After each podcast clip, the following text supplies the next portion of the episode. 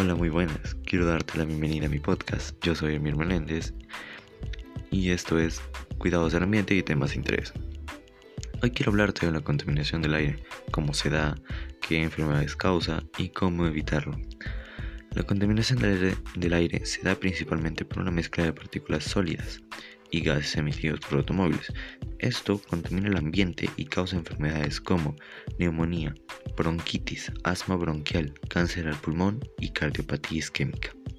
Algunas formas de disminuir sus efectos serían usar las tres R's, que son reducir, reusar y reciclar. Utilizar energía renovable, utilizar transporte público, evitar el uso de carros particulares o taxis, en mi casa, por ejemplo, estamos plantando más árboles y hacemos uso de bicicletas. Así cuidamos el medio ambiente y nuestra salud. En resumen, la contaminación del aire se da debido a la actividad humana y al mal manejo de sus desechos. Es nuestra responsabilidad mitigar el daño que causa a la, salud humana y planetaria.